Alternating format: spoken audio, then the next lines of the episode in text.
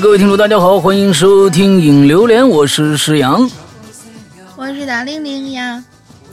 今天呢是三月二十二号，昨天呢是三月二十一号，正式啊，咱们这孩子呀，《哈喽怪谈》以前叫这个《鬼影人间》啊，为什么改名呢？上户口不让上。啊，之后呢，改了个名叫做《哈喽怪谈》，已经九周岁了。昨天、前天晚上，二十号的晚上，我们做了一个盛大的跨夜直播，很多呢，这个朋友都去了啊。那天晚上特别热闹。我们呢，一共讲了两个故事，而这一次呢，其实跟以前不一样的是，我们这两个故事全都是鬼友创作的。哎，别听，别别觉得鬼友创作的不好，这两个故事在当天晚上呢，非常非常惊艳，而且。这里边啊，其实就是有一些不看直播的损失。为什么这么说呢？那天晚上的播放啊，我们的我们的直播啊是个孤本。哎，怎么说是孤本呢？就是我们直播的时候没有录音，嗯啊，没有录音啊，我们全全部没有录音。这个当天晚上的播呃播讲的状态啊什么的，全都没有任何记录了。那这现在呢，好像应该还能看到重播。啊，还能看到重播，但是他们现在我不知道那个花椒直播是怎么回事，他们他们不知道什么原则啊，过几天就删，过几天就删，不知道在那个现在网上还能待几天那个重播。呃，我觉得啊，那天晚上这个状态非常非常的好，故事的状态非常的好。呃，但是大家说，哎呦，那你这故事是不是就听不着了？不是，还是能听着，但是是什么呢？是我们录播的一个版本，也就是说，在我们直播之前有一个我们已经做好了的一个版本。啊，那个版本呢，呃，说实在的，自我自己感觉，对我这个作品的感觉，没有当天晚上直播的时候那个精彩。啊，当然，第一个你能看着表表情，你也能看到各种各样的一些呃嗯不一样的一个状态啊，就是这个东西呃变成了一个孤本了。大家如果想看的话，赶紧去看看重播啊，要不然那天晚上的那个就再也看不着了。那。呃，现在大家呢，从今天开始，我们的会员专区的会员有福了。从今天晚上开始，每天晚上我们会播，会这个上线一部分。呃，这个我们那天晚上啊，九周年的跨夜直播的一部分，一共是六部分。呃，这一周到星期六全部更新完毕，一共是两个故事。大家呢，这这个星期不单是有我们的这个呃钟表馆。啊，还有这个整个跨夜直播的实况可以去收听。那天呢，呃，出了一点小的技术状态啊，觉得很对不起大玲玲，因为大玲玲通当时通过的这个是这个微信的语音，结果呢那边微信语音过来的那个整个的效果非常的差劲。那么呢，故事有时候都有点卡一卡卡的。完之后，但是我们还有这个录播啊，大家可以去哎详细的听一下他前面那个精彩的故事啊，大概是这样，嗯。这个已经是九岁了啊，我们也很感慨，当天晚上那么多人来，平时直播的时候不来啊，这个这个九周年都来庆生来了，哎呀，我觉得特别有意义，干了这么一个事儿啊，干干了这么一个事儿，嗯，明年十周年，但不光光啊有我们故事，还有大玲玲露脸儿啊，这个东西大玲玲露脸儿嗯，这感觉就像是，哎呀，就是就是一个传说一样啊，这个传说到底能不能？啊，到底能不能实现呢？不知道，到时候再说吧。咱们等明年的三月二十号，我们再做直播的时候啊，还有一年的时间，也不不啊，这个时间不久了，那就能看到大玲玲的真容了。到底是什么样呢？哎，咱们明年再见。这个人变成一个都市怪谈了，可还行？哎，都市怪谈其实就没有这个人存在，一直是我一个人说的啊，创造了两个人的。但是碟是怎么说的呢？啊，这这现在你看你你底下底下笑，我在上面说不可能啊，还是不可能的。哎呀，可不可能？明年见啊！这个你不知道我们的现在的这个科技的发展，可以用用各种各样的手段塑造另外一个人吗？嗯，把大玲玲说没了。嗯，明年见吧啊！但是在这儿。还是想感谢一下这么多年来啊啊这个支持我们节目的各位鬼友啊，没有你们啊，也就没有我们啊，这个嗯呃特别感谢啊，特别感谢，希望继续支持一下我们吧啊，继续支持下去，我们也会再做一些更加出格的一些作品啊，完了之后这个奉献给大家，好吧？OK，大玲玲有什么想说的？没。没没有了吧？嗯，一向嘴笨，一向嘴没有笨。他，啊，嗯，对他的那个感触也不是特别深啊。完之后一想到明年就要露脸了，从现在开始紧张感触。特别深，就是、哎就就对，呃，因为这件事情陷入焦虑很久了。啊，很久了，嗯你从那年说起来，就到现在一直在焦虑啊，这这这就是这就不就剩三百多天了啊，就是说也也没什么多少多少活头了啊，反正就干脆就明天你就漏了就完了，省着的这一年一一年半，对吧？你这一年以后你何必呢？明天你就发张照片放上去，大家也都释然了，对不对？嗯，啊，就这么说定了啊。啊，这么说好，明年明天，明天大家等着啊，呃，大玲玲就要发照片了啊，这只是一个想法，不知道能不能实现啊，再说吧。呃，今天呃，咱们节目继续来咱们的宠物。当然了，宠物这个话题啊，留留到现在呢，呃，没多少条了。那我们今天的时间呢，可能比平时的时间稍微短一点啊。呃，前面呢是一些咱们剩下的一些关于宠物的话题啊。接下来呢，呃，因为字数也不多了，我们就找来了一些哎上几期的一些没被念到的同学的一些遗珠啊啊，就被遗漏的一些篇幅，我们放在后边给大家来聊一聊，好吧？来，对，今因为我开身说的也就是，呃，把把把大家就是跟自己小宝贝儿们的故事全都放出来，争取一个都不要漏。嗯，所以这个嘛，就不是说有篇幅的，有有有有多少限制，一定有哇，就有凑够原来那么长的一期，怎么怎么怎么样，就是为的就是让大家把所有的故事全都讲完，这就好了。嗯嗯。嗯，来吧。好，来第一位，第一位瘦蛋白，他说、嗯我家有俩喵，一个重达十八斤，你你们这些十八斤的猫都是怎么养的？我的天呐！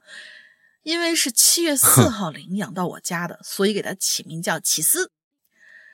一哦只是畏畏缩缩的小白猫，所以呢起名叫奶油。事情是嗯发生在去年还是前年的一早上。那天我跟我女朋友两个人正在客厅收拾，准备出门上班。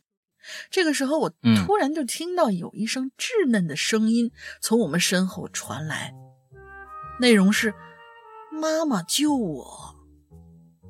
我俩当时就是一惊啊，回头就看见起司正趴在我们身后的沙发上看着我们。我们沙发是 L 型的，短的那一面靠阳台，起司趴的是靠近阳台那一侧。我就跟我女朋友说：“我说，这咱这起司什么时候会说话了？啊，不知道啊。我说你你教他，反正当时也不知道这是什么情况，我就走过去啊，把这起司拎起来，想再让起司说那句话。结果还不到一分钟，果然又听到了一句：“妈妈，我在这里。”但是这个声音不是从我手里的起司发出来的，而是从阳台外传过来的。哦，没错，从阳台外传来隔壁邻居楼下小孩的声音。我们阳台是能够看到他们的客厅，所以声音能传过来。反正这件事吧，被我们当成笑料，笑了好久。如果问我要是有一天你家宠物一定会说话，呃，会说话了，你会觉得会说什么？我的回答一定是“妈妈救我”，嗯，就成了一个梗了。啊然后我们还有一个朋友，她把她家跟她男朋友家一共四只猫训那叫一个溜儿，会握手，会叼球，反正一系列就跟狗狗似的那样的一系列活计。我们俩经常说嗯要把它请到家来训猫，替我们训猫。妈嗯，啊，这个猫这个说话呀，其实从抖音上能看着好多。它那个，它就就是它叫一声，完上面给你翻译，还挺像，就哇哦们家之类的。这个妈妈救我会，我们家有一只会，啊，它有的时候会会什么？会说话嗯，会发出那个声音，就跟抖音上面那个差不多，叫老王嗯还是老吴？老吴，哦嗯，差不多就是这样的一个声音。啊，其他的几只，嗯嗯，没有见过，就那个嗯老大应该见过灰色的那一只，还会，反哦正很神奇。突然有一天站站在我们家那个二二二半层的那个上面，冲着下面嗯那个就喊了一句：“老吴，老吴！”我说啊，什么情况？老吴，所以就是对，所以就是之前我我突然想起，因为我我我妈是养狗的嘛，她她这辈子嗯就一直是不停的，反正就是可能有一些狗狗到了岁数了就不在了，然后反正她手底下狗狗没断过，然后突然有一天呢，我就是很早以前了，我们邻居跟我妈坐那聊天，就说是，哎，你说你们家这狗还真懂事儿，如果你们家狗突然有一天会说话了，你，你你肯定特别开心吧？我妈坐那儿想了半天，也不开心。说实话，嗯，他他说是就是呃，反正当时那个意思好像就是说，开口叫你妈妈，你肯定特别开心。他说，嗯，就你你就别说叫妈妈这个事儿，你要真细想起来，他只要开口，他说什么，我都觉得挺可怕的。哦。就是就是我我们可能就是对于一个就是宠物，总觉得哎呀，呃，平常看到自己的宠物的时候，就觉得哎呀，什么爸爸爱你，爸爸妈妈爱你，什么怎么怎么样。但是终于有一天，你的宠物真的要开口对你说话，我估计大多数人都是叶公好龙，下一激灵。比如比如说这这位鬼友他们家不就是嘛？听见那样一句话，首先是心里头一惊嘛，嗯。啊啊啊啊！那是那是，大家这个对宠物说话啊，是一个美好的愿景啊。但是的。那如果说但真有这个技术了，那当然啊，他就不害怕了。那忽然没有这个技术，突然哪哪天这个猫走过来，该起了啊，那那是这这个东西，那是呃挺可怕。嗯，来下一个叫李知恩啊，两啊两位主播呀，我是小唐啊，之前的梦那一期留言过啊，而且还被选中了。可是啊，那集我忘了加标点符号，真是很抱歉，实在抱歉，抱歉了。这这孩子还是被吓着，我看来，嗯。那么现在呢，我就说一下我的毛孩子的故事吧。啊，我呢养了五只猫，养猫的人呢都知道，只要不把它关在笼子里，它都会睡在你身身上。是是吗？嗯。啊，我我过去养猫可真不睡我身上，谁都不睡。谁都不睡，它就是自己找地儿。那那只猫特别独立啊，它不不太喜欢跟人在一起。我养了两只猫，都是不太喜欢跟人在一起，就是自己找地儿。嗯，记得去年八月份晚上十一二点的样子，我躺在床上啊玩着手机，然后啊我的猫啊就一直冲我叫，哥们儿哥们儿一直叫啊老吴老吴啊什么之类的，我就很纳闷难道我没给它放猫没猫粮吗？又吃完了？来，我就起身准备去看看。我刚把鞋穿上，床啊，床就塌了。啊，床就塌塌了吗？是这意思吗？床就塌了是吧？啊，他写了个“塌”字儿啊，他写个“塌”字，床就塌了，应该是那么这么着啊。李知恩，你你你你看，又没有标点符号，又没有这个，又写错字儿，别说让我猜。这床就塌了，那一瞬间啊，我是懵逼了，人都傻了。猫看我起来了，就不叫了。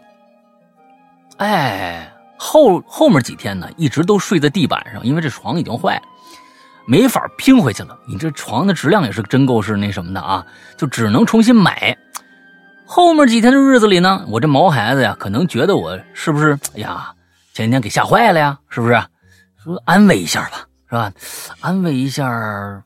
呃，怎么安慰呢？哎，猫人家毛孩子这都有自己的那个喜欢的东西。你比如说我，我觉得我安慰别人呢，给人买礼物啊，我就爱往那个变形金刚上想啊。我给谁想都想哎，给他买一玩具吧。人家但是人家不一定喜欢，但是我喜欢。哎，这跟这猫是一样，猫想着买什么东西啊？嗯，买什么东西啊？哎，也不知怎么的，这毛孩子就把这窗户给打开了，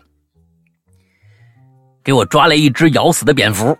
哎，放我梳妆台上了，哎，这都给我吓的呀！我说这，哎呀，看来不喜欢，那我再给再再再送他点别的，可能不喜欢变形金刚，高达吧。哎，又是抓了一个壁虎啊，还有鸽子、蛇。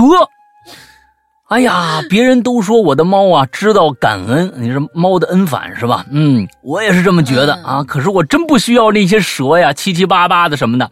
每次我都和他们说呀，我我我我谢谢你啊，我真不需要啊，真不需要。但是他们呢也听不懂。行吧，我和毛爱孩子的故事啊，今到这里了，讲到这里了啊。在此希望两位主播身体健康，万事如意，挺好。你这个对猫的恩反啊，其实为什么有这样的一个一个传说呢？确实是有这这个这种事情啊，经常发生。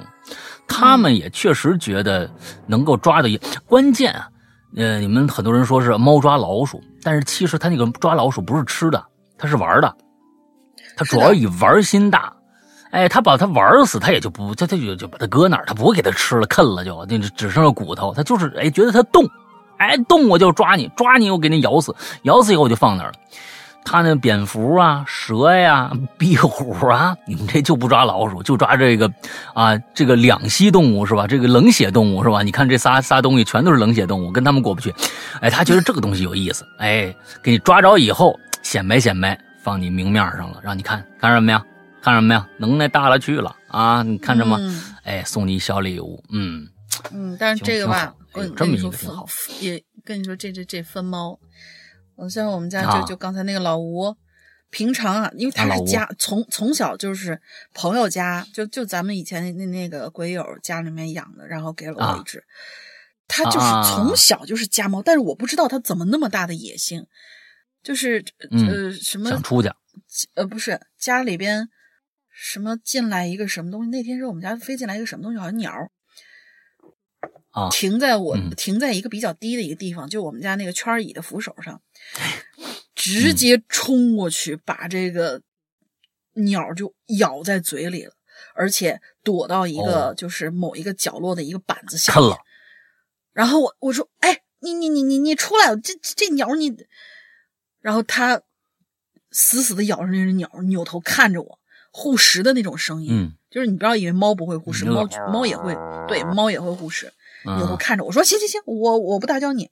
再到后来的时候，那只猫好呃不是那只鸟好像，反正我扫出来的吧，就就一点毛了，没了毛了。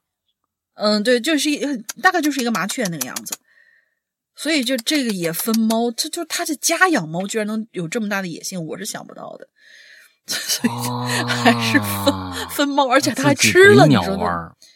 嗯，而且还吃了。你说把人家饿的。没饿的，没有，他可胖了。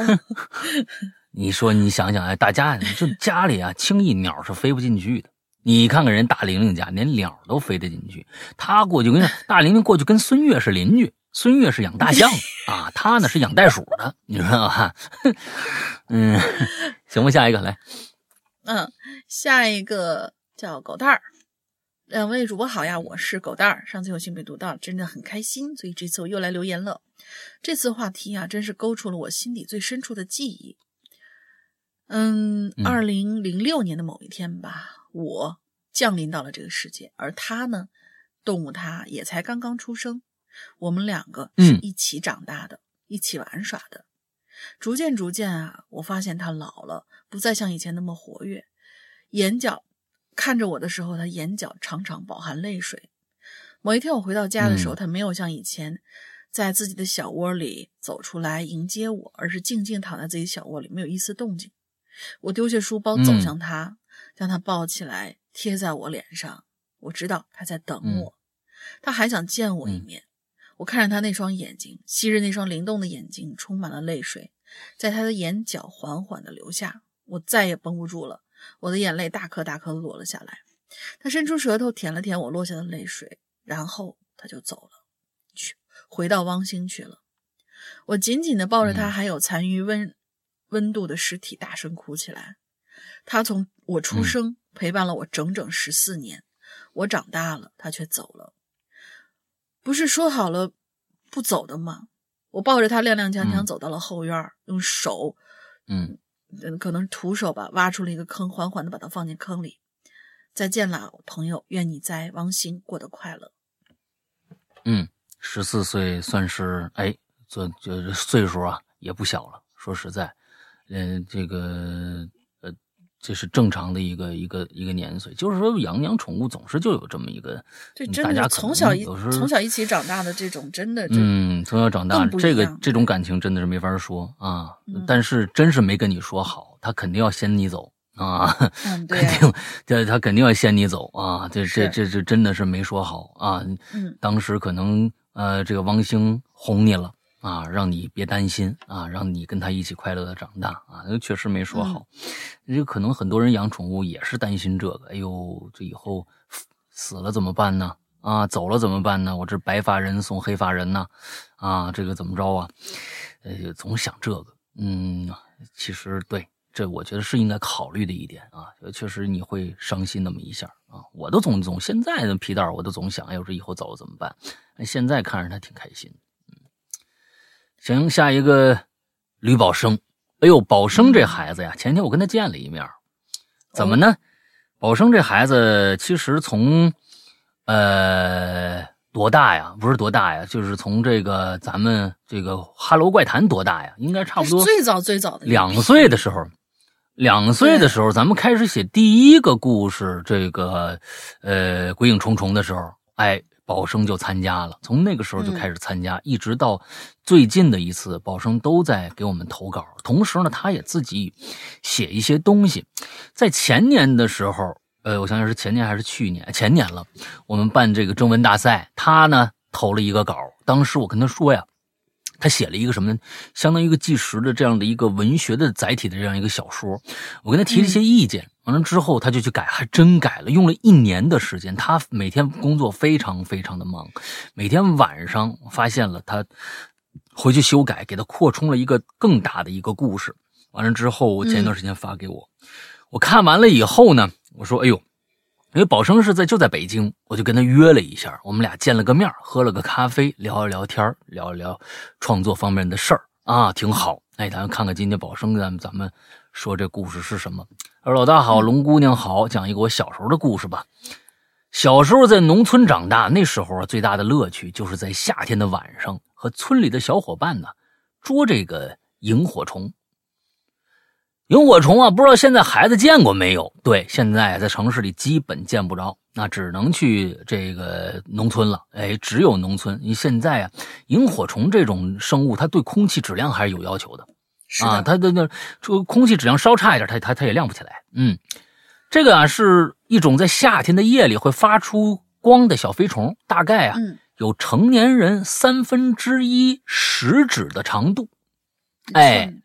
哎，首先呢，对，这不是个灵异故事啊，我讲的这个，嗯，我到现在还记得，那是差不多二十年前的一个晚上，住我们家后院一小伙伴啊，来找我玩来了，啊，他右手啊攥着拳头，神秘兮兮的跟我说，在来的路上抓着一萤火虫，哎，当时黑灯瞎火的，他也没仔细看，就发现一亮光，啪一下攥住了。哎，就拿回来了。说完呢，他就把手这个摊开了，我就看着啊，他手里头啊，不是萤火虫，不是我们平常看着那种。我们也确实看着它尾部啊，也能跟那萤火虫一样啊，有两道那个发光的杠，但是它长度呢，却足有两到三个正常萤火虫的大小，差不多就一个手指头了。一个手指头那么长，粗细呢差不多跟小孩那小拇指差不多，细长细长那么一个，身上长着几根稀稀疏疏的绒毛，而且呢还长着像龙虾那样两个大钳子。嗯，就在那个小伙伴手里啊，威风凛凛的挥舞着。见状啊，我俩同时下毛了，啊，同时就下毛了。这这这什么呀？啊！这是已经开始啊，这个故事已经开始是那个呃遗珠了吧？就是前天毛毛毛的是吗？他说是此吃三个是。哦哦哦，OK，好，因为这个也是写动物的嘛。啊，对对对对对对，这个其实说实在确实是这样。呃，大家就是经常你把一些东西拼在一起，你比如说长一个马脑袋，完了之后两个龙虾的钳子。后面是一条蛇尾巴，中间中间是这无数条蜈蚣腿。这个东西你不管多大多小，你看着都害怕。就是你这这个不是像地球的东西，你知道吧？所以这确实你你你见过没见过，你都害怕这个东西。这个在个农村长大呀，就没见过这样的怪物。哎呦，这这伙伴一松手，那是巨无霸的萤火虫飞走了。直到现在，我也没搞懂当年伙伴手里那怪物到底是个什么玩意儿。这萤火虫受到核辐射变异了？啊，是金刚大战哥斯拉的产物吗？不知道啊。啊，这已经有十多年没再见过萤火虫了。哎呦，是真怀念老家，更怀念那个再也回不去的无忧无虑的童年。啊，哎呦，这是他写了，写了我刚才说的，我们俩见面了。他说：“P.S. 今年过完年，有幸和老大单独见了一面，啊，是单独见面的那种啊。你你要是干嘛？你什么意思？你这咱俩是约会去了吧？是吧？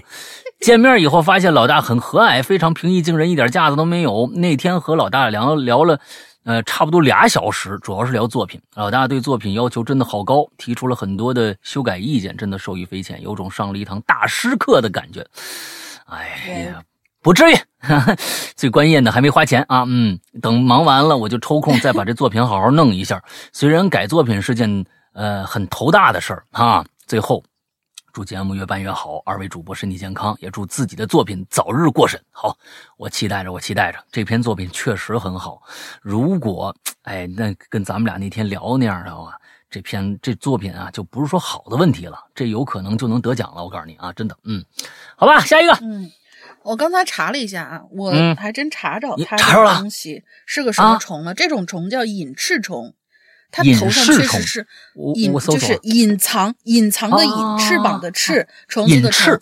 对，人们经常把隐翅虫跟萤火虫混淆。然后，萤那个，因为萤火虫的话，它长得比较像一个，就是就是那种普通的普通的，感觉有点像小蟑螂一样的那种感觉啊，对对对对，就是细长细长一点。但是这个隐翅虫，我刚刚查了一下，它是带有钳子的，而且上面还专门有一个帖子问，就是说萤火虫跟隐翅虫怎么区分？可见它应该是会发光的。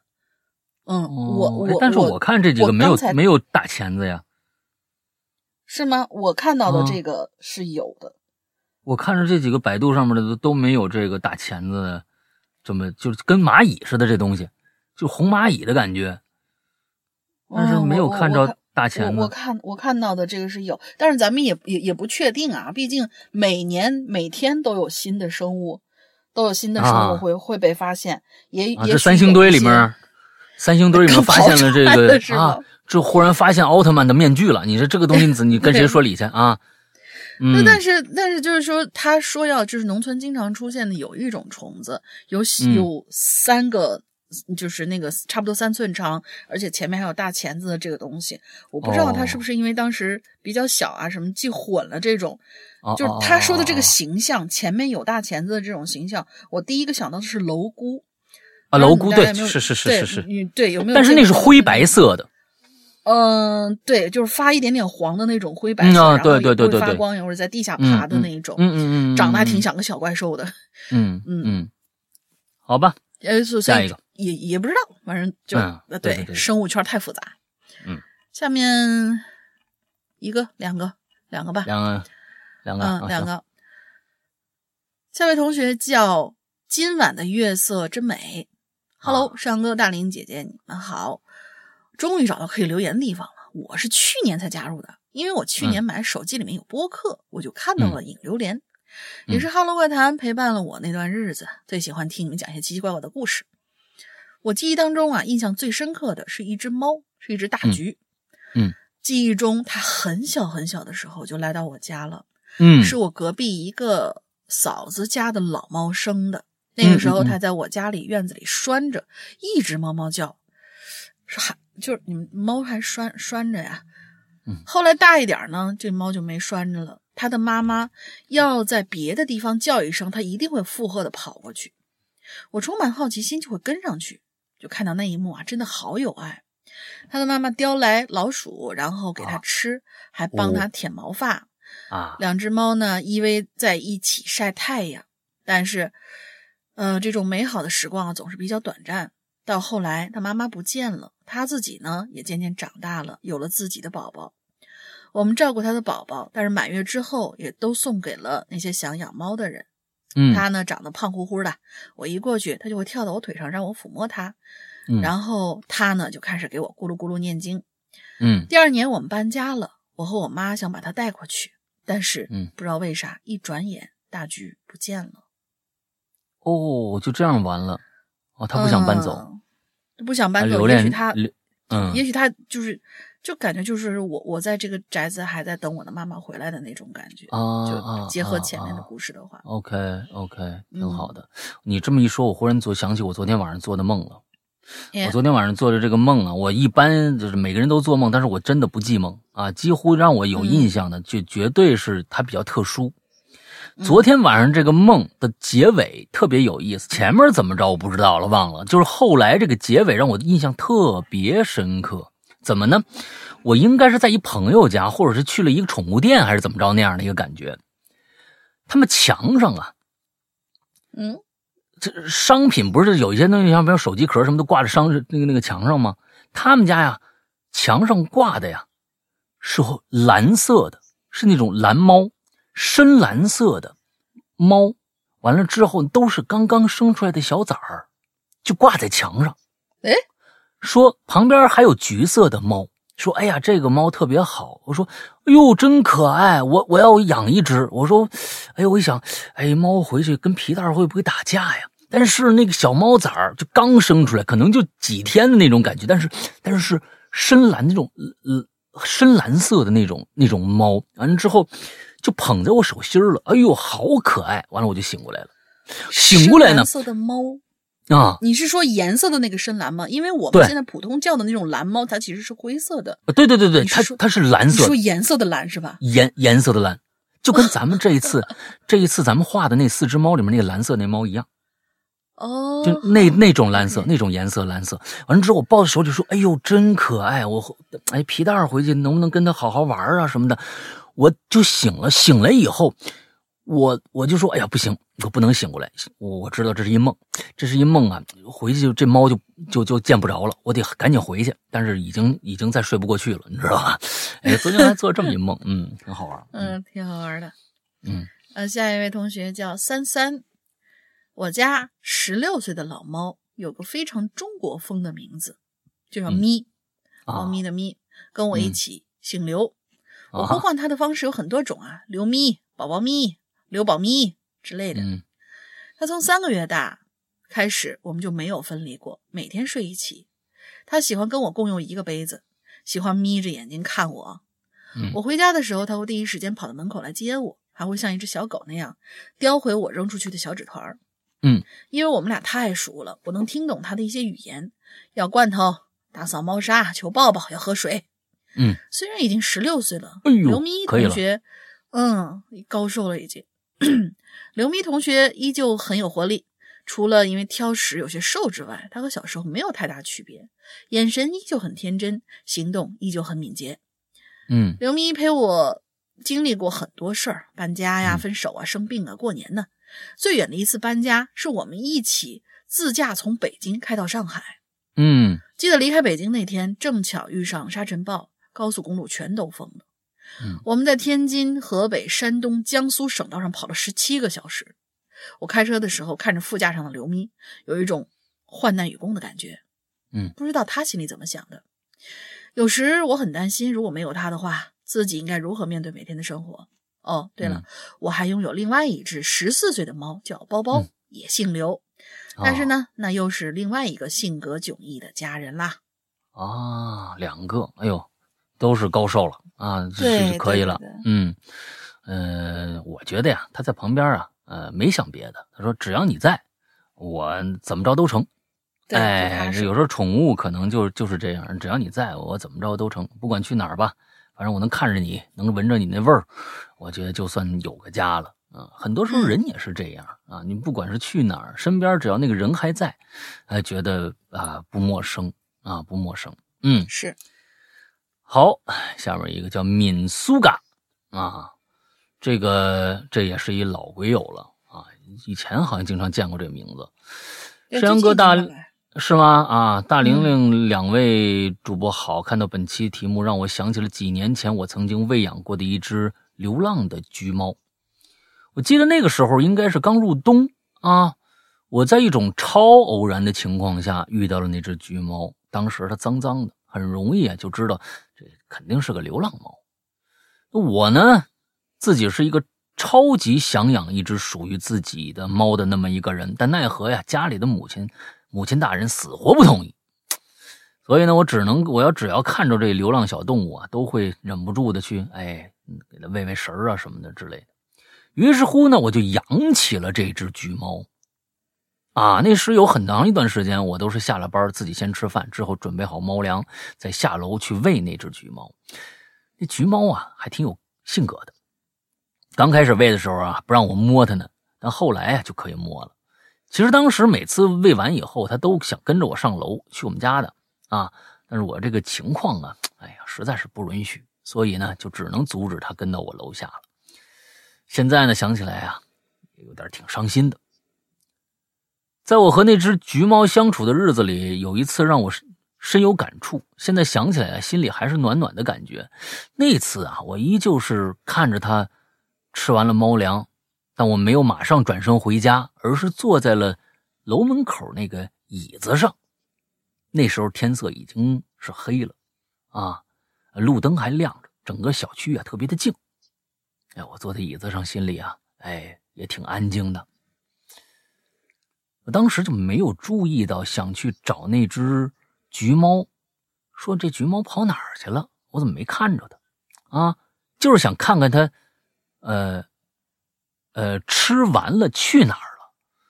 我就随意的向一侧转了一下头，这一转头，正好看着那只橘猫，它哪儿都没去，就坐在我椅子旁边，舔爪子呢。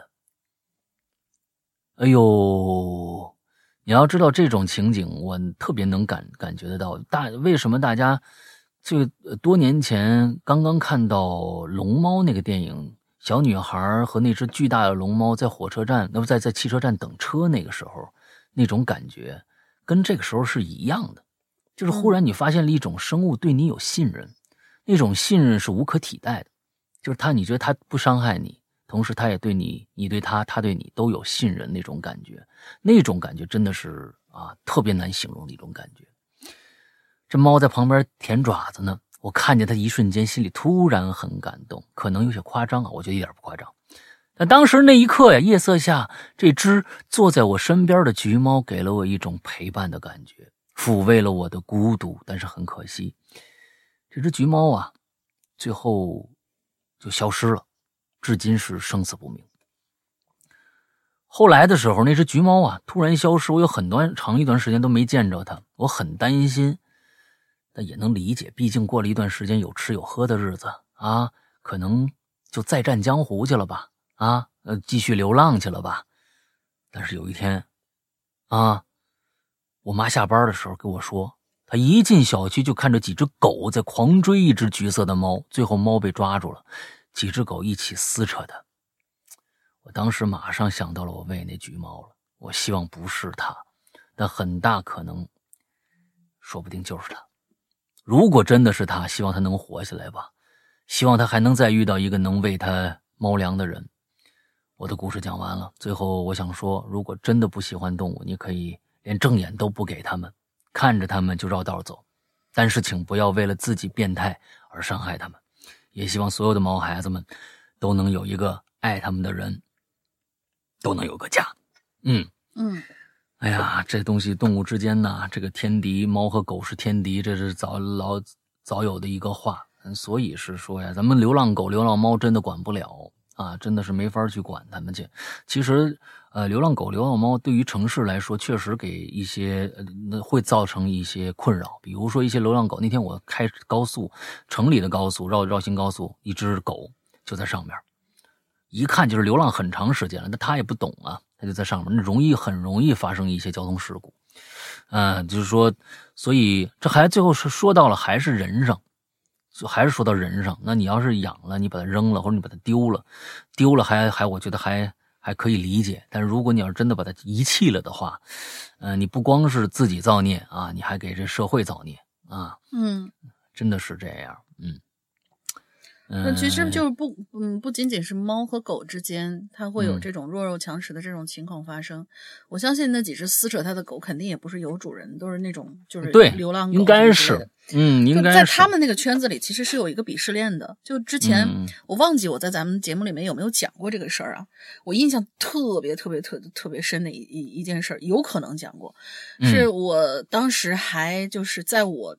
就就是我那个公司就在我周围的时候，骑车出去嗯上班，每天、结果就半路上看到一个那个狗狗，我感觉它应该是一个身上至少带有一些名犬血统的一只小狗，特别小，但是呢，一定是流浪很长时间了。为什么？就是就就是你见过皮包骨头的狗是什么样的？它真的就是那样的，而且满身长满了各种各样的东西，癞啊什么之类的。嗯然后那毛已经掉的差不多了，就是剩下的那几根就是可能脏啊，或者有一些泥泥球什么的，一小撮儿一小撮。瑟瑟发抖的站在那儿，不知所措。然后周围有一个，就当时我沿沿路的时候，可能周围有一个什么什么呃，类似于像是住家那那种，但是人家家里面嘛，像我们这种就是处在这种五六环之外的，人家住家是允许养那种大型的土狗的，也不是说大型犬，就是土狗。然后他们家呢，可能养两三只土狗。就是旁边有一个，其实有一个很很大的一个垃圾箱。那小狗呢，一看就是想过去找到垃圾箱里找点吃的东西，但是那几个土狗围着它，就是不让它过去啊，啊！它在那瑟瑟发抖的，不知所措的，不知道怎么样。然后我当时 就觉得，呃，当然一股可能想想多管点闲事儿吧，我也没觉得，因为我每天都路过那那几个，但是今天是第一天看见那小狗。然后呢，每天都看见那几个大狗，那几个大狗平常啊，它我也不去那个什么它们。因为土狗脾气有的时候护护家护的比较那什么一点，你过去撩它，有可能不如宠物狗那么温顺。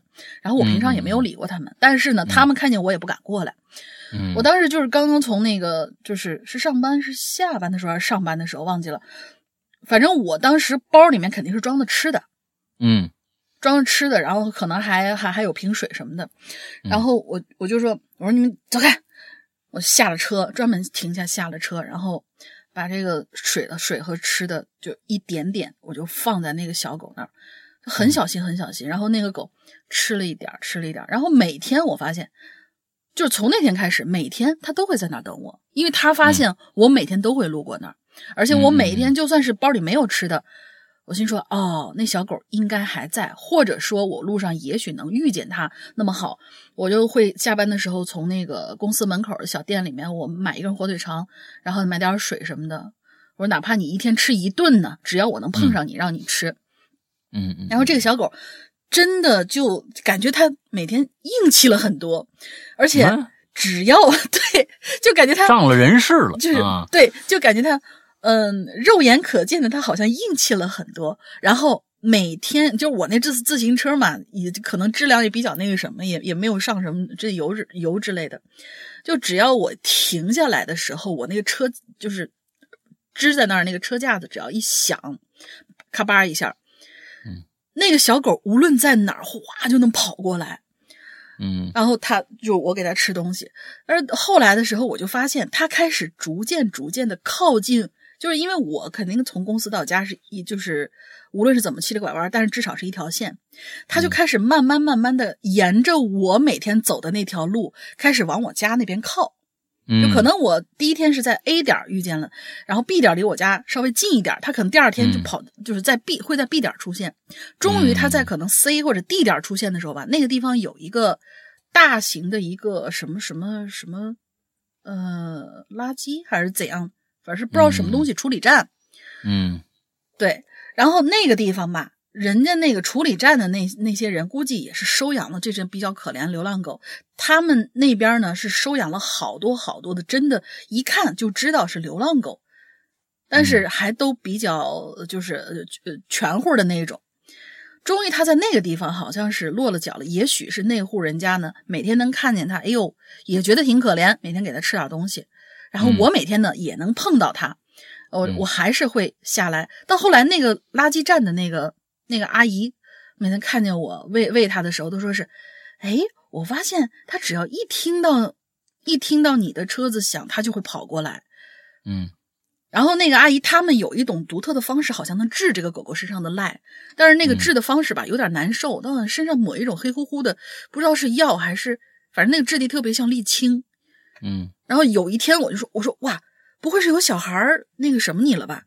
或者说是那那些狗是不是找你麻烦了呢吗？其他的那些狗，那其他那些狗看起来挺挺彪挺壮的。后来，呃，那那个阿姨就过来跟我说，不是这个可以治他身上的病的。我说哦，那那那那谢谢谢阿姨，要给我，我真是一点办法都没有。我我没有遇到过我狗身上长这种东西。那后来这个狗真的就慢慢慢慢慢慢好了，我还觉得哎，好像自己每天给它哪怕给它一点吃的，也像是有功有功有一些什么功劳一样，做了好事一样，我也挺开心。但是后来发现吧，它可能病好了，然后。长漂亮了，毛可可能这段时间毛也长出来了。然后当时呢，刚好遇上一个是五一嘛，还是十一的一小长假。放过长假以后，等我再路过那个地方的时候，我发现那只小狗不见了。我就问那个阿姨，好几天，我说我没看见这小狗去哪儿。她说不知道。那小狗那天我们给它洗了个澡，干干净净的，就感觉已已经像模像样。然后它跑出去玩，就再也没回来。哦，我说啊。我现在真的是只是期待它是不是能够因为脸就是那个呃身上看起来稍微好看点了，再加上它本身看上去也确实是有有某一些名贵狗的血统吧，让好心人给收留了。我现在只能是这样希望。嗯嗯，对，这是一个印象特别特别深刻的一件事儿。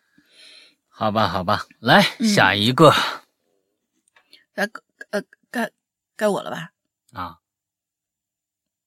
哎，哦，该该你了吗？好，早知道我就不讲那么长了。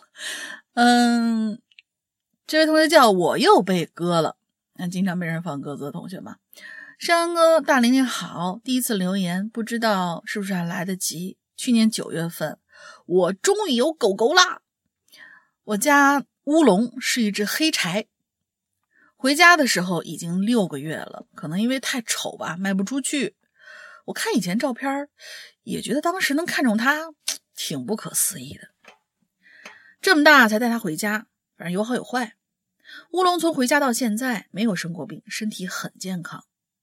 这对我这个第一次养狗的人来说，真是有些幸运了。但是坏处就是啊，不知道他小时候经历过什么。总之很胆小，到现在也是窜着睡，可能就是窝起来睡吧。什么东西？都喜欢咬，不会扑棱着玩儿因为狗玩的球呢都比较小，经常滚到沙发下面。我呢就在网上给它买了个小皮球。我拿这个球的时候才知道，我拿到这个球的时候就知道这球应该活不长。但是我没想到，从快递到家再到被咬破，居然只过了五分钟。但其实我也没生气了，就是想着正好可以教育教育他。不能啥东西都用牙咬，我就假装生气，我就说他，他躲呢，我就拿坏球追着他，把球放在他附近。那个皮球是特别软的那种，其实扔在身上也不疼啊，但是他明显害怕了，到处的躲，最后跑到我房间里，钻到了我书桌底下，被我堵得没地儿跑，两只耳朵往后一撇，脖子一缩，后腿一蹲，然后就尿了。当时已经快到晚上遛狗时间了，一天喝的水都在那一刻释放，哗啦啦，好大一滩。这是我第一次在人生中见过什么叫被吓尿了。那后续就是人家尿完没事儿，跑餐厅找爸妈要吃的去了，我则是在屋里收拾他的杰作，相当崩溃呀。好了，这个令我哭笑不得的小故事算是讲完了。其实乌龙的品相啊，确实也不太好。眼睛小，耳朵大，嘴巴长，这在柴犬里都是减分项。再加上它头小，骨架大，整体看上去有点不太成比例，绝对说不上是一只好看的柴犬。但是在我心里，乌龙就是最靓的仔，妈妈的好大儿，妈妈永远爱你。嗯，最后说点别的吧，我这快潜水五年了。其实说来惭愧，因为培训班的时候有人在。公共文件夹里传了盗版，我才有机会认识了鬼影哦。找到免费平台，听了留言和在人间，感觉真的是发现了宝藏了。后来上班用电脑更多一些，就陆陆续续在淘宝店买了很多节目。啊，世阳哥放心，我肯定是不会外传的。如今鬼影变成了哈喽怪谈，做会员已经有第三年了，也会听到别的电台，但是说最喜欢还是我们哈喽怪谈。跟别人说我一直听的节目，也一定就是指哈喽怪谈。希望哈喽怪谈可以长长久久办下去吧。嗯，第一次留言说太多了。希望别嫌我啰嗦吧，自闭选手不知道还会不会有下一次。我觉得你不太像是自闭啊，其实说了很多很多，确实有一些就是呃，真的有一些这种这种狗狗啊，它在小的时候可能受过什么惊吓，而且就是嗯，看你这个就是柴犬，而且是买回来的，也知道它本身应该是一个名犬，然后放在那种店铺里边被人呃。出售也好啊，或者怎么样，反正是在等着一个能够把它带回家的一个一个契机。但是呢，因为品相不太好，其实有很多很多人选择这种名犬的话呢，他一定首先就是会看你是不是有这个名犬它应该有的一个一个品相。柴犬长得像柴犬，呃，那个柯基长得像柯基，金毛长得像金毛，肯定都是这个样子。但是如果说，稍微歪那么一点点的话，那中彩的几率一定会不太好。但是还好，我觉得他遇到你其实是幸运的。而长得丑这个事情吧，就我我我就跟我刚才说那个事儿一样，它其实就是一个在各个的环境之中都是一个鄙视链，人里面也有，狗里面也有。然后这东西，我觉得要是真的是长得丑的话，那是真爱，我天。啊，那是真爱啊，嗯，那就已经超越了一般的爱了，哎，就是真的是爱狗这个物种啊，不管你什么样的，哎，我我就是或者说我就爱我们家这个，哎，没错没错没错，丑孩子，对。对对对对，我觉得就是这丑萌丑萌的很可爱，嗯嗯嗯，然后后来就 老老大说一下他最后这一段。这个事儿吧，我也是觉得很感慨，因为我们知道啊，确实是有好多好多是非通过比较不正常的渠道，然后听听到我们接触到我们的，而且都不是那种免费平台上面听到我们的。这个有的时候吧，我们 很矛盾。是第一呢，就是我们肯定是痛斥这些盗版者，但是呢，另外一方面的话，也也相当于是说什么变相的证明我们红了。红了以后，他才有这些盗版的这些。其实，其实我是认为啊，对，我是认为我们这个东西呢，不能呃，这个如果我们说这个这个事儿啊，我们要严厉的批评或者怎么着，那我们呢有点这个这个又表又立的感觉，你知道吧？又当又立的感觉，怎么呢？你没看过盗版吗？对不对？你没用过盗版吗？其实啊，我早就跟大家说过这个事儿，盗版这个这个问题啊，我觉得对于现在社会上来说，我是认为阻止不了。以后盗版这个问题，可能我觉得这个词儿呢可能会变一变，就跟我们前一段时间，几年前啊，呃，这个 iPhone 越狱一样。是，其实到的时候，到到到了以后，这个盗版这个问题就变成了 iPhone 越狱一样。在网络时代，不管多么多么机密的东西，五角大楼啊，最机密的地方，它也可能会被入侵。你别说那个了，就你这几个破故事，你还怕别人？就是还还还想严防死守，没有用的啊，没有用的。所以我是觉得，可能付费这个问题啊，可能留给了一些愿意、真的愿意、觉得你值得这个价钱的人的一个选项。就比如说那天我们在呃这个十周就是这个九周年的上面，有很多当时也有这个跟英子说的，说我等你不做活动的时候我再买，我就想原价买，我觉得它值这个价格。我这就是我也看到好多好多人会说这样的话。对，他说我就原价买啊，我我当时那心想着说，哎，这帮人是土大款吧？也不一定，也不见得就是土大款。他可能承认你的价值啊，他就觉得可能呃打不打折对他来说不重要啊，支持你是重要的，就跟这些盗版是一样的，也就是跟刚这位朋友马上就要说的这个这个事儿是一样的。我觉得盗版这个东西啊，大家也没有。必要，就是说，因为你挡不住，真的挡不住，只能是人的意识渐渐的改变，认认为这是一种呃应该去被呃我们来购买的这样的一个东西，那才能真正的防止盗版啊，防止盗版，这是一个整个社会的一个呃价值取向。我觉得并不是说说这就是盗版，不能看。你不看你你你你这几天扎导的那个加长版你不看吗？那是不是盗版呢？那就是盗版呢。那你说我不看，我就因为它是盗版，我就是不看。那我觉得是吧？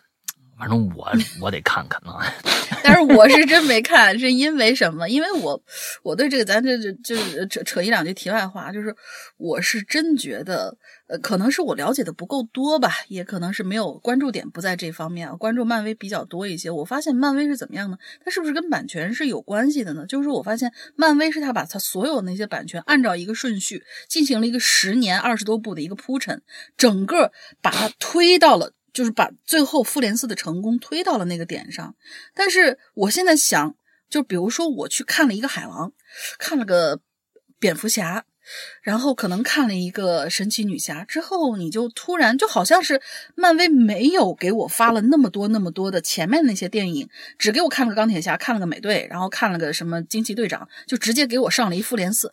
我现在我都摸不着头脑，所以我我不知道从哪开始往下看。你觉得这对于小白来说是不是就？他友好吗？这个我我我我，因为毕竟四个小时，我要听到他友好，我我我再决定去要不要去看，花这个时间。其实这是 DC 啊，也就是华纳和漫威这个迪士尼，他们两个的策略不同。啊，当然从策略上来说，无疑咱们最开始不能说谁成功谁不成功。那么现在看来，漫威是成功的，它把它变成了一个巨型的一个电视剧。啊，一个连续的电视剧啊，就像相当于一个美剧，你这样的一个一个东西方式来来去运作啊。当然，你说他是二十年前就想到了复联四了，我觉得也不见得。那但是他是有这样一盘棋的，他的整个这个方式是往这个方向发展的。但是 DC 是不一样的，DC 它本身它没有想去构建一个像漫威这么严谨的一个宇宙。他不管是从，呃，蝙蝠侠、诺兰蝙蝠侠跟这个没关系啊，你这一点关系都没有啊，你这是一点关系都没有啊。他是从，其实这是从扎克施耐德的这个蝙这个这个钢铁之躯开始，嗯，对，哎，往后。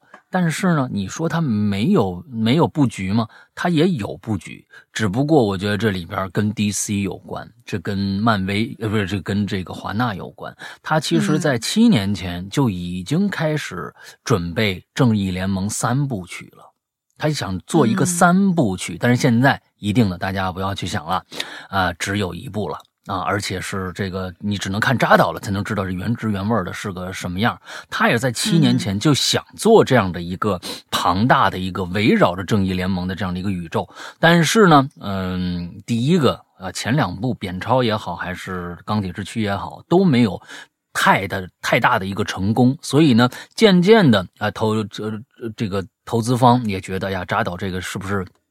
有问题，因为毕竟扁超烂番茄才百分之二十八，所以说这这种嗯这个就很差很差了啊，所以他们渐渐的就失去了重心，把整个的宇宙变得不伦不类的啊，变变得不伦不类，所以这东西很难说。就是其实都是我觉得一个相辅相成的。在最开始，其实漫威也是稳稳扎稳打，它也没有那么出彩。但是到了现在呢，你看今年电视剧也全面开花。那幻视刚刚结束，完了马上这个猎鹰就出来了啊！猎鹰这个如果看了第一集，嗯，看了第一集的话，前二十分钟那段猎鹰那一段完全就是一个大片电影啊。那你想，这是个电视剧，它的投资已经完完全全不担心这个投资，他们已经玩开了，想怎么玩。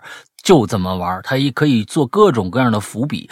但你再说不明白，他也大家也愿意去猜你到底要想讲什么东西啊。所以这个宇宙他玩开了，这东西很难说。最开始这也也有很多的成分是这个呃运气啊，我觉得这个也也也是有的。嗯嗯，那个接下来是某棉花山羊哥，大玲玲好啊，我是棉花。上次的留言竟然被读到了，好兴奋啊！这里跟大家解释一下，兔子被杀的原因：一、兔子太大，跟一只小狗差不多大了；二、味儿太大；三，我弟弟有鼻炎，没办法养有毛的东西。好了好了，闲言少叙，啊，我要开始讲本次的故事了。上次说到，我养了只小草龟啊，但其实它本来是有一只小伙伴的，小伙伴是一只巴西龟，名叫小绿和小黑呀一起到到的家。本以为他俩呢一直一起生活下去，可是啊，意外发生了。某一天，我起床去看乌龟，发现小绿浮在水面上是一动不动。哎，我把它捞起来晃了晃，没动；摇了摇，还是没动。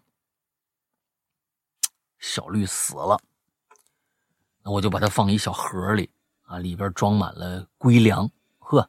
这这相当于，啊，相当于这个知儿知马了，是吧？嗯嗯，盒子上还写了“小绿再见”。后来啊，那随后呢，我就把这小绿啊埋在了楼下的这个松树边上面压了块大石头啊。你这属于让他永世不得翻身，你这个啊，差不多呢。过了半个月，我想小绿了，我就跑到松树边发现啊，哎，树怎么被砍了呢？嗯原本压着小绿木的那个石头啊，也被移到了一边。我在松树边挖了半天，还是没找着。可能啊，它被野猫给叼走了，也有可能被人捡着扔掉了。啊，希望，哎呀，它能在这个龟星好好吃饭，好好睡觉。也希望小黑，小黑也能快乐的生活。我的故事就到这结束了啊。最后放个彩虹屁，嗯。哎呀，这一放的话，这这感觉就有有差差点啊！祝石阳哥好，感觉我们好像都是被你放出来的 啊！这个这这这这啊！祝石阳哥越来越帅吧！祝大玲玲越来越味儿啊！我去潜水去了，这不是放出来的吗？嗯，我是被放出来的那个是吗？啊，这这啊？对对对对对对啊！祝石阳哥越来越飘啊！这这这。这大玲玲越来越味儿，嗯，我们继续潜水去了。嗯，好吧，挺好，挺好。这个小龟啊，你你确定它死了吗？啊，说不定它把那个那个用了这个排山倒海之气啊，完了之后把那树给顶垮了呢，自己爬出来了呢？啊，不知道。嗯，好吧。嗯，从下面开始就是遗珠了，是吧？连着三个遗珠，哎，就跟咱们本期话题不一样了。这个遗第一个遗珠我认识，上一期呀本来他就留了，但是我们一看呢，这个跟这个宠物没什么太大关系啊，我们就说，哎，以后有有机会遗珠时候再念，哎，正好咱们今天念了，来吧。嗯，好嘞。这位同学叫艾利奥克，哦，艾利奥克，嗯啊，叫艾利奥克。Hello，Hello，诗阳哥哥，龙玲姐姐，不知道你们还记不记得我？我是小快乐呀，就是那个小狱警，哈哈哈。首先呢，要给两位年轻、帅气、美丽、温柔、可爱、大方、善良的主播拜个晚年，祝二位主播岁岁常欢愉，年年皆胜意，所求皆所愿，所行化坦途，多喜乐，长安宁。谢谢，谢谢，谢谢。嗯，上次留言之后，龙吟姐姐说邀请我做一些奇了怪了，我是真的真的真的也超想去啊！但是因为这次疫情，我们这个工作啊又要一直在单位封闭执勤，所以根本就不能经常接触手机。那你怎么活呀？嗯，就对，有对讲机啊。不，没有手机，刷不了抖音，你怎么活呀？这 现在这这人家真的是手机要是离身了，那我觉得真的是太大的焦虑了。我反正我是有的，嗯嗯，呃，今天我真的是好不容易才拿到手机的，赶紧留一篇留言。嗨，我呢已经快半年都没有回过家了，这次过年，我的天，半年拿不到手机，呃，好好好好残忍，心太辛苦了，你们这样。嗯嗯嗯嗯，这次过年也是在里边过的。所以以后有机会一定去奇了怪了做客，一定哦。好的，嗯，然后今天说的故事是关于我家一个邻居的事儿。小的时候，我家是一个典型的东北小院儿，嗯，一座小房子，一个小院子，在院子的右边还有一个小菜园子。接着小菜园子的就是我家的邻居了，他们家住的是一对夫妇，男的我叫四爷，女的叫四奶，嗯。老两口一辈子吃斋念佛，也没有要孩子，所以小的时候呢，他俩对我特别的好，经常让我去他家吃好吃的。四爷的家里供了很多佛像，每次去他家吃饭，我都很喜欢看那些佛像。我就发现啊，其中有一尊佛像呢，跟其他的有点不太一样，是有一张，呃，是一张背景是黑色的，一尊观音菩萨站在一条黑龙上。我也不知道那个叫什么，反正我就一直很喜欢这一尊这一尊。到后来四爷去世，四奶也就不再住那儿了，所以那房子就空了。有一年正月十五，跟小伙伴在外面捉迷藏，一直要到天黑。本来大伙儿都要回家了，突然一个小伙伴提出：“哎，我们去四爷家看佛像吧。”我本来是不想去的，又怕他们说我胆子小，就硬着头皮去了。而正月十五大月亮地儿，我们从四爷家的大院子偷偷大门就偷偷翻进院子，绕到房子的后面，从后窗翻进屋里。那时候去的匆忙，没有手电，也没有蜡烛，大伙儿就只能靠着月亮微弱的光，勉强看清屋里。我们慢慢的往佛像面前走去，在接近佛像大概有五米距离的时候，就感觉佛像跟前有三个小亮点儿。哦，其中一小伙伴说：“我操，佛像显灵了！”另外一个胆子比较大的小伙伴仔细看了，就说：“别瞎说，那那是上的香。”说完我就纳闷了，这谁上的香啊？啊，他们家已经没人了呀！这时候就有小伙伴已经害怕了，咱们回去吧。我说行，我我也不想玩了，咱们走吧。就想着大家一块回家，而正当我们要走的时候，我们就看见有一个人从大门进到了院子里头。嗯，当时我们吓坏了，这要是被人发现，肯定要告家长的，就赶紧从后窗跳出去，躲在后墙，想等他走了我们再走。可是吧，也许是因为好奇心，当时就想看看这荒宅子什么人会进来呀，就想看看那人是谁。我们就偷偷的透过后窗观察屋子里头，那个人进了屋，透过就是，呃，在月亮的照射之下，我们才看清楚，那人居然是四奶。嗯，但是四奶当时的穿搭很奇怪，满头的白发，还扎着两条马尾辫儿，穿的是以前四爷经常穿的中山装。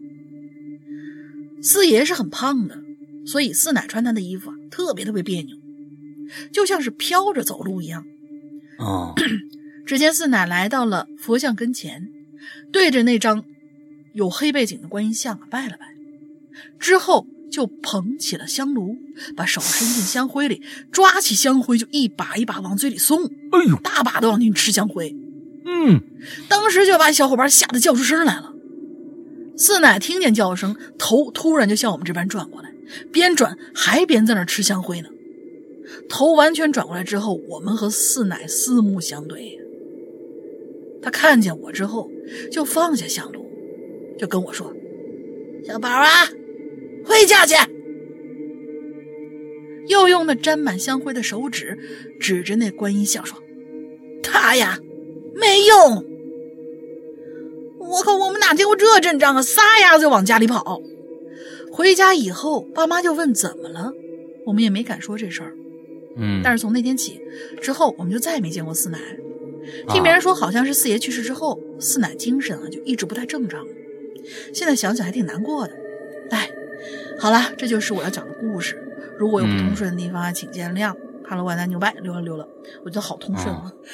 啊，这这这个我觉得是挺恐怖的，我天哪！嗯，对对对对。啊，这感觉像上身，又像好像不不不一定是四爷上身，还不知道谁上身，反正就是吃香灰在那儿一把一把的。我跟你说，吃香灰这都，这这你几天、哦你你几天你就见不着，你就见不着厕所是什么样了啊！你这这基本上就对，啊出来就是整个的什么怎么吃进去的，怎么出来的，太恐怖了啊！嗯，哎呀，嗯，太恐怖了啊！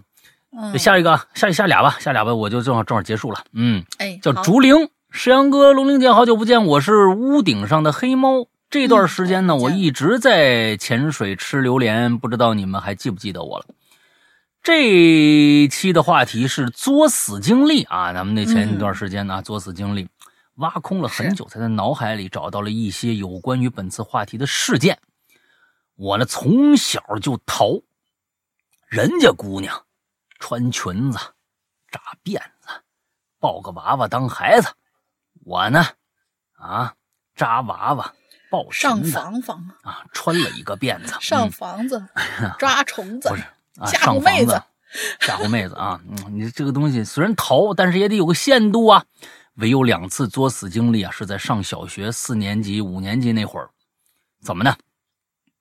那时候啊，流行笔仙啊，我们流行笔仙，其实我觉得就是九九四九五年那个时候，我觉得那个时候好像确实流行过一段时间。嗯啊，我们那时候也有，嗯，哎，我们一群小孩啊，又怂又爱玩，大白天的找了个漆黑的屋子里玩笔仙，然后啊，什么都没发生啊啊，这就过去了是吧？这就作死了是吧？嗨，再就是我爸呀，把车停在了坡道上，出于好奇，我拉动了手刹，结果溜车了，拼尽全力才把手刹拉上，吓得我一身的冷汗，真的要吓死了。还好我比较珍惜自己的小命啊，没事没有那么作，才能平安的活到现在。嗯，那是你运气好。嗯，文笔不好，事儿也不长。嗯，确实不长。好久不冒泡，话题贴不上，又不想放过这次机会哈，将就看吧。嗯，望两位主播以及鬼友们见谅啊。那、这个祝《哈喽怪谈》收听长虹，两位主播健康安好。呃，嗯这过这年过的心收不回来了，话都不会说了啊，是吗？嗯，好吧，挺好啊。这这姑娘，哎呀，这淘的姑娘啊，我是见过不少啊。但是这个淘的姑娘呢，有淘的姑娘的好。这小有人喜这个这个这个是傻小子呀，就喜欢淘的姑娘。哎，你还别说，这淘的姑娘有她自己的魅力。哎嗯，那就如果这淘的姑娘啊，哎，再长得漂亮点儿那就跟你说，就比那个文文弱弱的那个那个小女孩那要有美有魅力多了。那真的，嗯小时候我们就我们班里就有那么一个，可抢手了。好家伙，那那一这一呼百应，那是身这旁边身边那小小男孩全都起来了，干嘛？什什么事儿大姐？嗯啊，那那那，最后一个啊，我以空入道。呃，两位主播好，大家好，我是一位老鬼友，在二零一四年的时候听的，然后开始喜欢上了这个节目呢。我呢也一直这个节目，这个节目的我呢，啊，这个应该是听这个节目的我，也一直嗯发生着一些离奇古怪事件。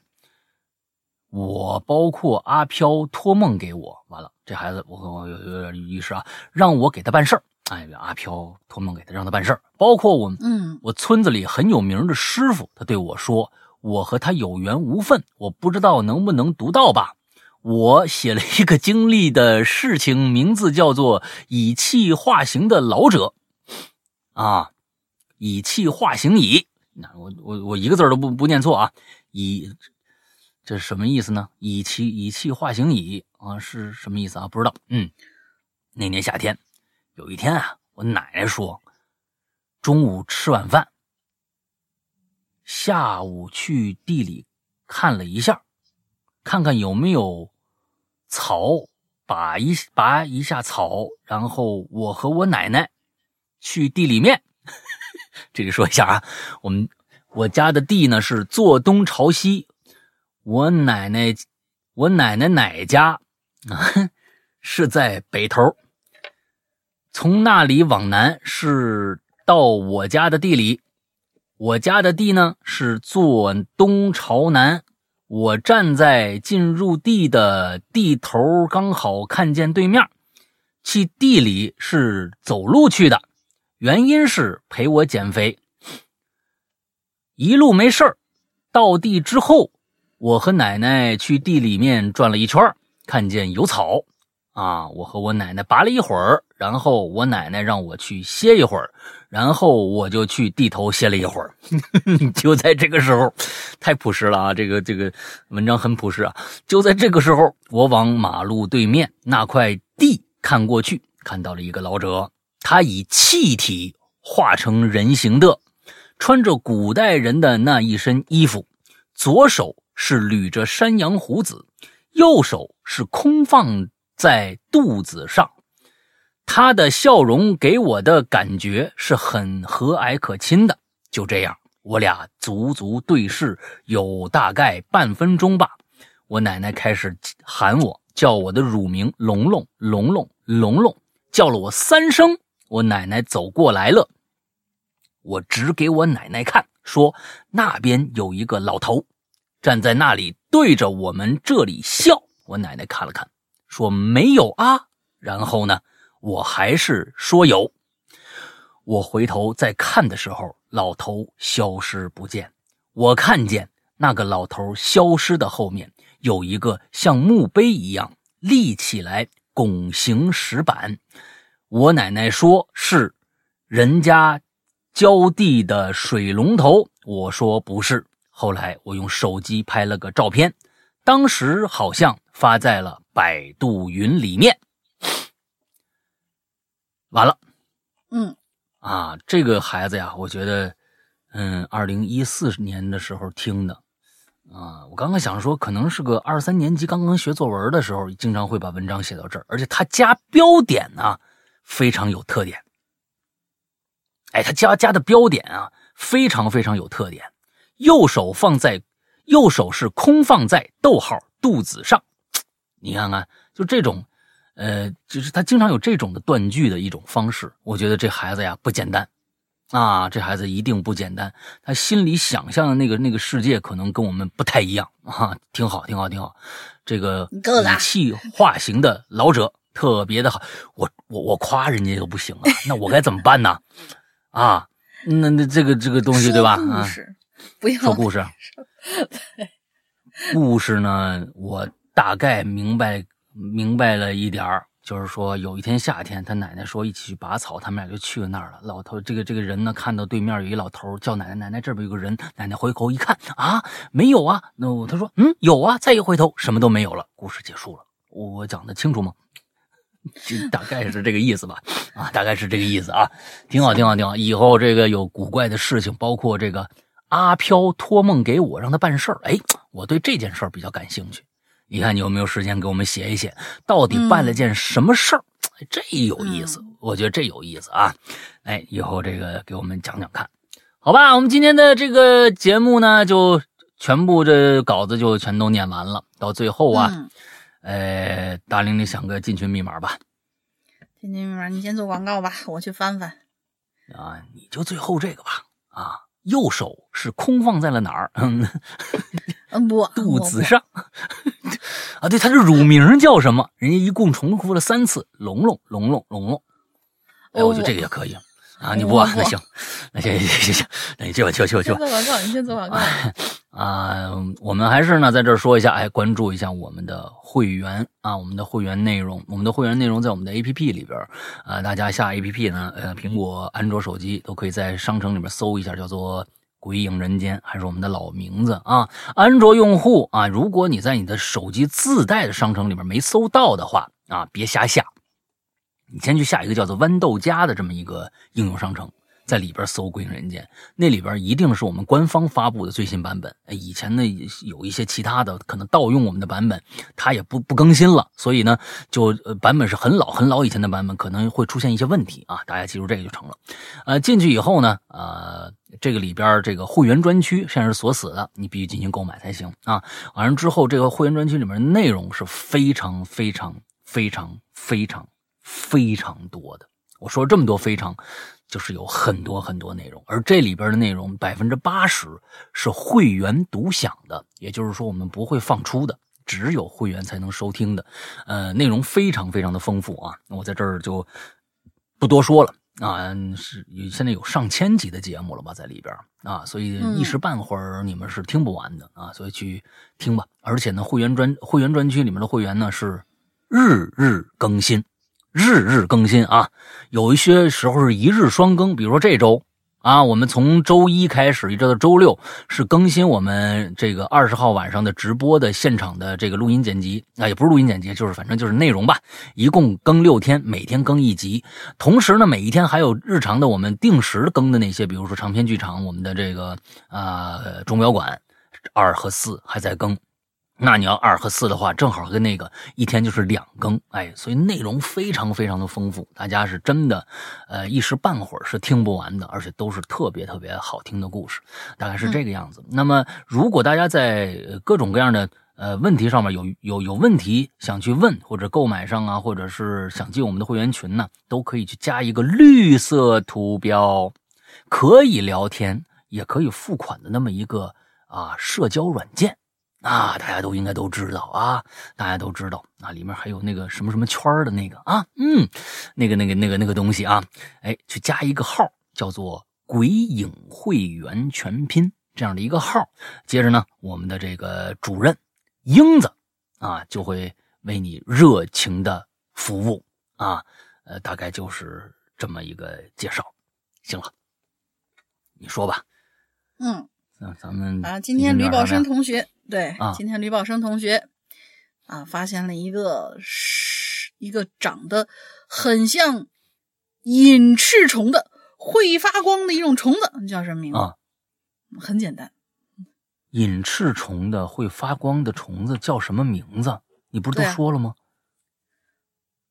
就就它啊，你不是都说了吗？隐翅虫啊，不是。